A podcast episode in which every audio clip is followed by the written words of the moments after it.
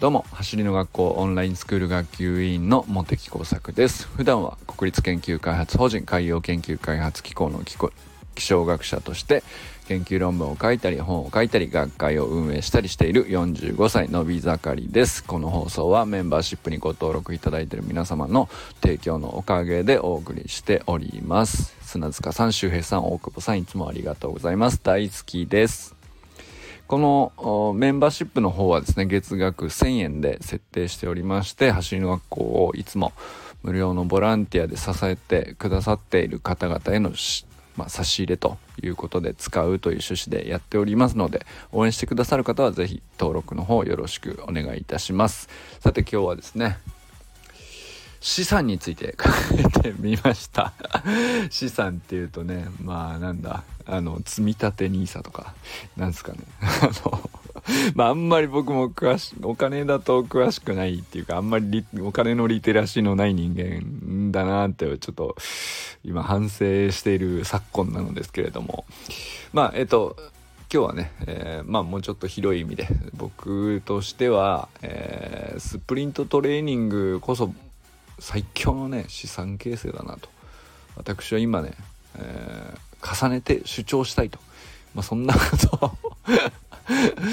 思っておりますということですね。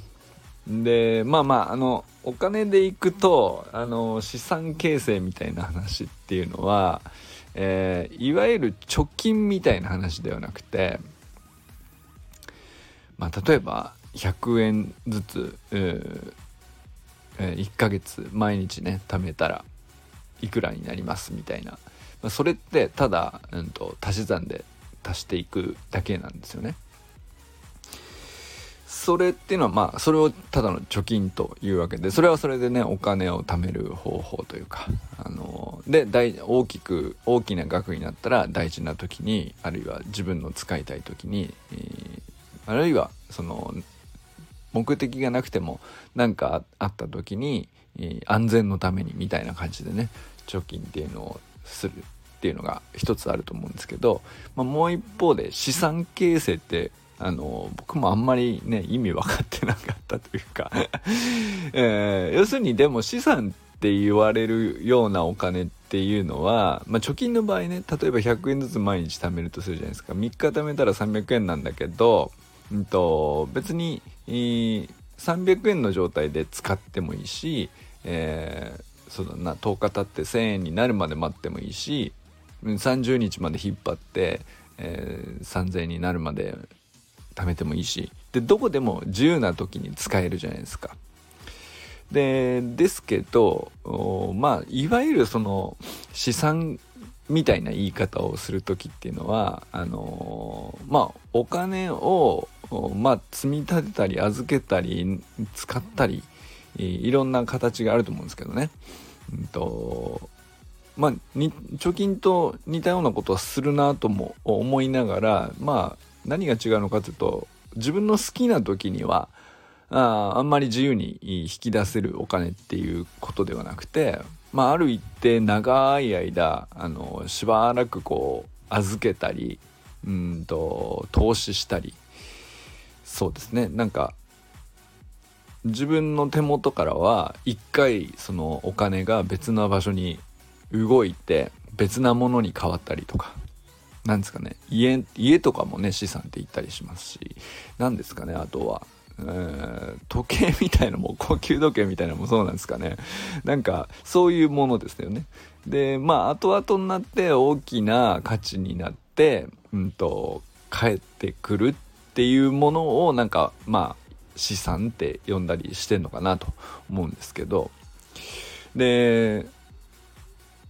まああんまりその僕はそれをこうお金に関してその興味を持ってちゃんと勉強してなかったなと思って最近ちょっと反省してるんですけどでまあそんなことをねあのじゃあちょっとは勉強した方がいいなみたいなそのあんまり物知らないとね、えー、子供にお金渡すとかもまあやるっちゃやるわけなんでであるいはその買ってとかこれを買おうかとかいろいろ考えたりする機会もあったりするとやっぱりなんかうんともっともらしい判断をしてるのかどうかもうんちゃんと 何て言うのかな。ある程度ちゃんと喋れないとあのまずいよねってなんかちょいちょい思うんですよねやっぱりね。だからちゃんと勉強しようみたいな。まあそんな感じで考えてたんですけど。でまあお金だとそんな感じかもしれないけど、えー、別に資産っていうのは何でもいいんですよね。お金に限らない話だと思っていて。で大きく一番広くまとめるとあの何なのかっていうところまでこう何て言うか普遍的なものとしてこう広げて考えていくと今あ緊急にやらなきゃいけないものではないだけどめちゃくちゃ重要なことっていう何かしら ですね。でそれっていうのが、うんと、もし、えー、やったり、えー、貯めたり何でもいいんですけどあの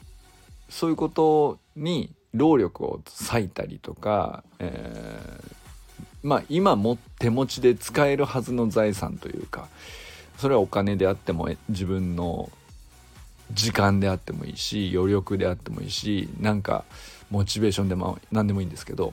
まあ、そういうものを緊急じゃないけど絶対これは重要なことだなって思えるものに託すというか、まあ、そ取り取り組んだりとかあの注いだりとか、まあ、そういうことが結局資産になると。将来的にね大きなリターンを返してくるっていうものなんですよねっていうね。なんかそんなことをこう大きくくくってえー、7つの習慣っていう本を書いたスティーブン・コービー博士が言っていたという 話でなるほどなと。なんかまあ聞いた風な話で何回もあちこちで聞いているしいろんな人が同じようなこと言っているなと思うんですけどまあでも確かにそうだなと。ででもその抽象的なんですよね。そう言われても。重要で緊急でないことにちゃんとがあの何て言うか自分の労力であったり財産であったりそれをあの注ぎなさいと。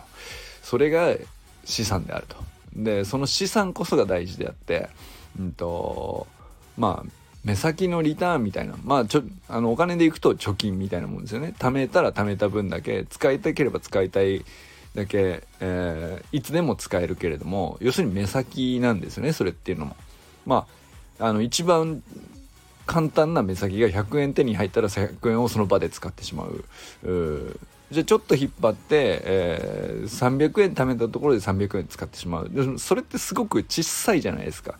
でその目先であればあるほど小さいんですよねリターンっていうのは。だけどでまあ単純にただただその金金額だとね数字なんで単純にこう分かりやすいけどあのそれっていうのはなんかどんな物事でも数値化できない何かしらであってもそうなんだよっていう話なんですよね。まあ例えば勉強ですよね。大人になってからなかなか、えー、なんでしょうね。勉強ってしないっすよね。あのー、そうだから僕こうやってなんか毎日毎日なんかこう喋ることの目的の一つはあのー、こういう風になんか毎日喋、るって決めていないと勉強するきっかけがないなって思ったのが一つあるんですねだから喋るのが喋りたいから喋ってるっていうよりも勉強する、うん、怠け癖のある自分が勉強するにはどうしたらいいかなっていうねでまあ最初はその例えば Facebook にものを書くとかもその一環としてアウトプットすればいいだろうと。学んだこと感じたことを必ず公の場で、うんと、発信するっていうふうに決めていれば、えー、文章に落とし込もうとする時に必ずこう理解度を深めないと文章にできないから、まあ、そこがこう自分の頭の中にこうちゃんとフックをかけて勉強に仕向けるようになるんじゃないかなと。まあなんかそういうことを考えて僕はね、最初 Facebook を始めたなという思い出したんですけど、でまあそれもなんかこう、なんていうか、あのー、もちろん、うん、いいことたくさんあったしあのそれのおかげで学べたこととか出会えた人とかあの財産になったなとかあれ、まあ、まさしく資産になったなと思うことはたくさんあるんですけどまあその次の段階としてこう音声っていうね、あのー、ものもやったことがないことにまずやらないとねチャレンジしないとねっていうところから始めてでやっぱりこうやってみたらあのー、るってさらにねうんと ちゃんと学ぼうとしないとあの喋れないなと思ってね。で良かったですね。これは本当に良かった。でそうやって勉強するちょっとでも1日10分でも5分でも勉強しようとするっていうきっかけを作るためにまあ、音声を毎日配信するって決めたっていうのもね実はあるんですよね。これはまああの走りの学校のオンラインスクールの学級委員通信みたいなあの形をとってはいるんですけどでもちろん足の学校の仲間に聞いてもらうためというのは本心なんですけれどもと同時に僕の内側の中でのモチベーションというのは僕が勉強をサボらないためっていうか でそれのおかげでこうなんかあの2月ぐらいに若干体調を崩して23日あの配信しなかった時に周平さんからどうしたんですかみたいなこと やっぱそんな23日止めたぐらいですげえ心配されちゃうぐらいになるとあのやっぱり夜顔でも毎日5分でも10分でも勉強するじゃないですか。でまああのそれぐらいの感じでちゃんと皆さんが聞いてくれるっていうのもねあの僕がちゃんと勉強するきっかけになっていてでまあ7つの習慣とかスティーブン・コービー先生とかあの車に構えて見てたわけですよ。めちゃくちゃ売れてて、すげえんだろうけど、まあ今更俺が読んでもねってずっと本当に思ってましたからね。でも、まあ、なんだろうな、あの、継続するためには、習慣と名の付くものはなんかいろいろ読んだ方がいいかなと思って、そのトレーニングを継続するのになんか役に立つかなとか思って、あの、読んだり、調べたりっていうのはね、あの、あって、まあ、その一連であの7つの習慣も過去読んだり聞いたりしましたけど。でまあその中でえっ、ー、とまあいろんな習慣についてまとめるっていうのはやって何度かやってきたんですけど結局なんかあの僕の場合そのスプリントトレーニングは 何秒をという目標タイムをクリアしたいとかじゃないって、まあ、よくいつも言ってるんですけど。であとは、まあ、草野球とかねバスケットボールとかあの再挑戦するための土台としてはあるんだけどまあなんだろう盗塁何個決めたいとか、うん、バスケットボールであいつをぶっちかまして抜き去りたいみたいなあの全然チームにも入ってないからそんなことも実はなくて明確にこうなんだろうな他のスポーツでもこういうプレーしたいみたいなあの具体的なイメージがあるわけじゃないんです。よもう本当に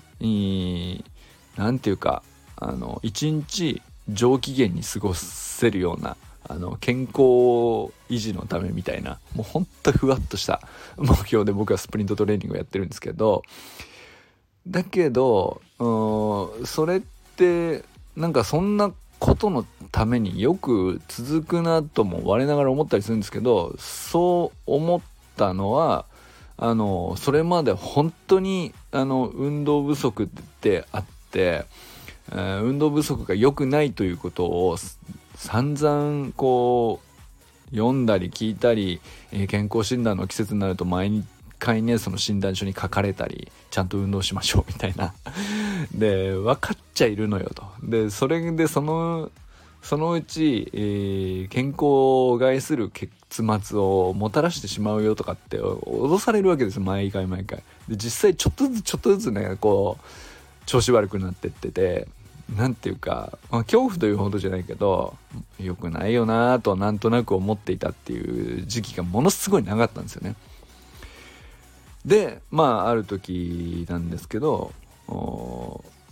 やばいよなーってなんとなくどころではないなっていう本当に何て言うかある種の恐怖感にすらあの変わってきた時期があってそれがまあ3年ぐらい前ですかね。あのこれ本当に俺なんか健康を損なうっていう恐ろしさをこうもう少しでこれ本当にダメだなって感じるぐらいの、うんと、調子の悪さというか別になんか体調崩して寝込むとか熱出してるとかあの風邪ひいたりとかしてないんだけどうんと体があの例えば僕の仕事っていうのは座ってタイピングしてるだけのことしかしないわけですよ。一日中ね。いやだから何にも疲れるようなこと何にもないはずなのにめちゃくちゃ一日中疲れてるしあのメンタルも壊れちゃってるし壊れるってほどあの対人関係がそのよっぽど変化っていうとそこまでいかないんだけどなんか俺こんなんじゃなかったのになんでこんなにその焦ってんのかなとかあのうーんなんだろう大したことないことにこういちいちイライラしちゃうとかもう本当にねなんかおかしいなっていう。でそれはでもう思い当たることは一つしかないっていうところまで運動不足だったんですよ。それであもうなんかねえかなと。あの運動不足さえ解消できればいいんだけどそのいやほ本当にそこまでこう何て言うか体が落ちていくと何をやっていいかも分かんなくなっちゃうんですよね。で時間取れない、えー、時間を取るためのモチベーションが湧かない、えー、なんでしょうねあとは何て言うか例えばねジョギングとか一瞬何度かトライして始めるんですよなんですけどすぐ途切れてしまうとかもうほんと何度もそういうこと繰り返してたんですよね。えー、でそれっていうのはもうまさしく緊急ではないんだけど重要なことがあの運動をしなきゃいけないって でしなきゃいけないっていう風な捉え方をしてる時点でももうなかなか続かない状態にはまっちゃっててでその考え方のところ捉え方とか考え方とかあの習慣づくりとかそれこそねここのとこずっと話してるような話っていうの全く知識がなかったから余計にねこう、まあ、何度も同じようなこう転び方をして挫折をして三日坊主を繰り返してみたいな。でそれでまたこう落ち込むというね。でそうすると本当に本職の研究者としてのパフォーマンスもどんどん下がっていっちゃうみたいな悪循環で、まあ、そういうことをねずっとやっていた時期があるんですよね。でまあその中で、まあ、最初ね僕はジョギングをあの本当に何とかしようと。でまあ目標として自分の子供があの ソフトボールクラブに入ってたんですけど、まあ、ソフトボールクラブに入ってる子供たちがみんなその2キロぐらいのねロードレースにの大会にあのまあ地域のやちっちゃいやつですけど出るというまあそれ全員参加だみたいなこと言ってんだけど大人もそれを言う大人が出ないのはちょっとかっこ悪いよなさすがにと。でで2キロっつうのもなんかもう今更2キロに出てもなんか頑張った感がないからいやで5キロ？いや5キロもなできちゃうでしょみたいな感じになって10キロにエントリーしたんですよ。あのでそこで10キロをちゃんと走るためにはやっぱりちゃんとあの準備して半年ぐらいですけどあのできない距離じゃない。走りきれない距離じゃない。でもいきなりやったら絶対もう無理っていう距離じゃないですか。そちょうどいいなと思って。でその1 0キロにエントリーしたっていうところから僕はそのようやくねあのー、運動不足から逃げて目を背けるっていうことからこううんまあレールのこう違う間違った方向へこうずっと走ってたのがこうちょっとあの道筋が変わってあの動き出せたっていうきっかけがねそこなんですけどでえっ、ー、とまあなんかこう独学で最初はジョギングやっていたけどもうそれこそ本当にあのちょっと走ったら12キロ走ったら息上がるだけじゃないしもうあちこち痛くなっちゃうからこれまずいなと。これは半年あって繰り返していてもこれはまずいってなってで、まあそれこそ、あの、ちゃんとしたフォームってどんなものなのかとか、あの、本を買って読んだりするようになり、で、書道負荷トレーニングっていう、あの、ジムに本当にそこで入るっていうのもね、その辺がきっかけになって、で要するに衝動負荷トレーニングでしっかりこう素早く回復していけばあの、まあ最初の頃はね本当に不格好な下手くそなフォームで走っているからすぐあちこち痛くなっちゃうんだけどとにかく怪我をしないようにしないと繰り返してトレーニングっていうのが続けられないから半年あるんで。でそんなこうサイクルでこう書道負荷トレーニングジムに行ってトレーナーさんとこういろんなことを教えてもらってみたいなことを繰り返しているうちにあの徐々にね要するに何て言うかまあもちろん1 0キロがちゃんと走れるようになったっていうのも大きな資産ではあったんですけどそれ以上に、えー、僕にとってめちゃくちゃ大きな資産になったっていうのはやっぱり知識を得るとあの運動っていうのもね知識を得てやるかうんと考えてやるかそうじゃないかっていうのはものすごく大きなあの結果の差を生むんだっていう実体験ですね。だから走りきれたっていう達成感だったらその時で終わってたと思うんですよね。あのロードレースの当日の1 0キロ走りました走りませんでしたっていう。なんかその結果だけを見て終わってたと思うんですけど、まあ、そうじゃなくて、えー、その時にあのまさしくうん、久しぶりに本気で勉強したなと。でそれが何ていうか行動というかスポーツと運動とちゃんと結びついた勉強だったっていうのがすごく良くて僕としては。で本当に書道負荷トレーニングのトレーナーさんっていうのはやっぱり専門知識がものすごい深かったのでいろいろ教えてもらってでそこからあのーま、んまりこう外に長い時間出るっていうのがこうはばかれる状況になっていったわけですけど、まあ、じゃあそんな時に短時間でできるのは何で、えーと、目的を達するにはどうしたらいいんだみたいなところでスプリントに行き着いたわけですよ。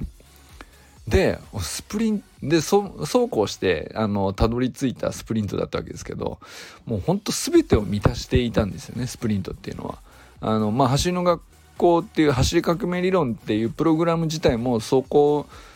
あのまさしくそれを満たしているっていうのは、まあ、分析を大事にしているとか自分で自分をどう認知するかっていうフォームをとても大事にするとかあの一つ一つうんとプログラムとしてこうスモールステップを上がっていくことをあの大切にしているとか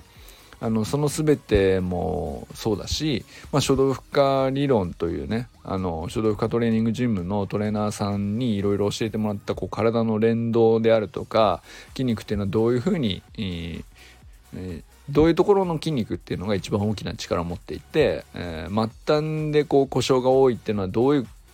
うん、こエラーが起きてるのかとか、まあ、そういうことの知識をすごく丁寧に教えてくれていたので、あのめちゃくちゃ腑に落ちたんですよね。あのそれこそ走り革命理論っていうのがあのいかに合理的であるかっていうところもこうすげすごくつながっていってでここも本当に何て言うかあの 勉強したことっていうのがあの資産だと感じ取れたあの分岐点だったと思うんですけどでその資産をもとにしてさらにその走り革命理論をも乗っけるもんだからそれはその途切れにくくなるんですよねやっぱりねそのスプリントトレーニングだって何もないところからあのただなんとなく始めていたらあのちょっと健康のために運動不足でって何もなく知識もなくふわっと始めていたら僕だってねあのどこかでえー、途切れていた可能性は高いんですよね。まあ必ずそうだったかどうかはもう別に測りようがないから分かんないけど、まあ、確率はかなり高くなりますよね。あのモチベーションを支える要素が少なくなってしまうんで。なんですけど、まあ、それを支える要素がもういろんな角度からあの知識であったり、えー、つながるもんっていうか過去ああいうことがあったなとかこういう失敗があったなとかっていうのがあったり、まあ、トレーナーさんに、えー、教えてもらってこう基本的なあのこういうところの力が抜けちゃうとあの体全体のパワーが出ないよみたいなそういうことっていっぱいあるんですよね。でそれがこうああなるほどこのドリルはやっぱりそこにつながってんだなみたいなのを感じながらこうベースポジションとかやってるからあのめちゃくちゃ楽しかったんですよね。で一段一段こうできるようになっていくとあのなるほどこう衰えたフィジカルであってもあの確実にこれ進歩してるなっていうのを分析できるようになっていくしでそれをやっていけばやっていくほどあのまあ初めのうちはすごくタイム自体も速くなったっていうのもあるんですけどまあタイムは一通りこうタイムの伸び自体は落ち着いた後もうんと継続する理由っていうのはもう本当にいくつもあったんですよね。それはもう本当に今までも何回も話してきたようなことで全てそうなんですけどでそれっていうのはあのいつやったってよかったし別に緊急なことなんて振り返って考えると一つもなかったんですよね。でも全て僕にとってはめちゃくちゃ重要だったんですよ。あのだからあのすごく後々続ければ続けるほど大きな資産に自分でね感じ取れるもんですよ。だからその他人にどう評価されるか分かんないですよ。そのそんなのを資産って呼んでるのみたいなことかもしれないですけど僕にとってはめちゃくちゃそのうん大きな支えになるうん、まあ、知識であったりものの見方であったりまああるいはそのいろんなでいろんなタイプの人と会って話したりこうコメントのやり取りとかしたり考え方を聞いたり悩みを聞いたり 伸び悩んだらこうなるよねそれすげえわかるわみたいな話とかもたくさんありますけどそれ全部ね僕にとってはねなんかあの資産だなって思えることなんですよね。でそれは振り返るとあの資産だと思える言葉ことに限って全部緊急なことなんて一個もなかったんですよね。でもその時はあのこの人とこういうやり取りすることとっても大事だって思っていたからやって一生懸命やっていたしあのそれこそねなんかあのボランティアでお手伝い始めたとかオンラインスクールのメルマガの内容を書き始めたとかあの全あるいはねなんかもういろんなシステム構築 お手伝いしましたけどいやあの本当にね何て言うかそれらはまあ走りの学校にとっては緊急だったと思うんですよね。走りの学校っていう会社というか組織にとっては。でも僕にとっては僕は一生徒なんだからあの何て言うかさ緊急かって言ったらまあそうじゃないけどあのそこを僕自身が手掛けさせてもらえるチャンスというか頼ってもらえるようなあの状況に今いるんだったらそれをやるっていうのは僕はとても重要な経験だなと僕は認識したんですよ、だからお手伝いもしたしそれこそ、うん、講習オンラインスクールだけじゃなくてねあのインストラクター養成講習のテキストのアップデートとかも手伝ったりとかでそれもめちゃくちゃ勉強になりましたよねやっぱりね。でそれはだからなんか自分がなんかあのインストラクターの講習会を受けていてうんと分かった気になっていたけど実は分かっていなかったこととかっていうのは 結構めちゃくちゃたくさんあってでそれをにあの改めて向き合うことができたりしたのでなんかあの僕なりの理解ではあるけどそれを深めるっていうことができたっていうのもそれもねやっぱりその僕にとってはそのインストラクターとしての理解を深めるなんていうのは緊急なわけがないんですよね。別にそのスプリント教室を僕が持つわけじゃないしさ、えー、インストラクターとして、えー、それで食ってこうっていう話でもないし、えー、それで練習会をいついつにやるっていう話も別に一個にないわけなんでで別にその本当に緊急性っていう意味では全くと言っていいほどないことなんですけどあの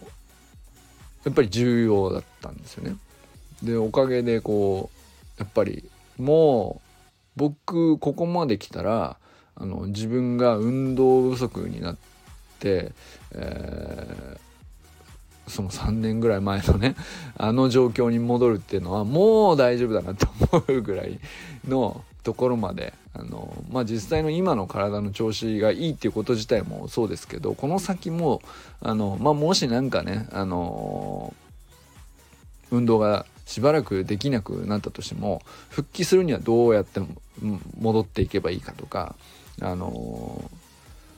できなくなったことでももう一回再チャレンジするにはどういうふうにエンジンをかけていけばいいかとかあのほぼ心配がないんですよね これがまあ実際できるけどそのその時のもっとね困難な状況がどれぐらいあるのか分かんないけど、まあ、その困難さにもよるかもしれないけどそこに対する不安がなくなったっていうのはめちゃくちゃ大きいですよね。でそれがあの不安がなくなるとかあの安心してこう他のことに時間を使えるとかそういう状態になるためのこう土台を支える何かしらのものっていうのがそれが資産と呼ばれる呼べるようなものだと思うんですよね。まあ、そう考え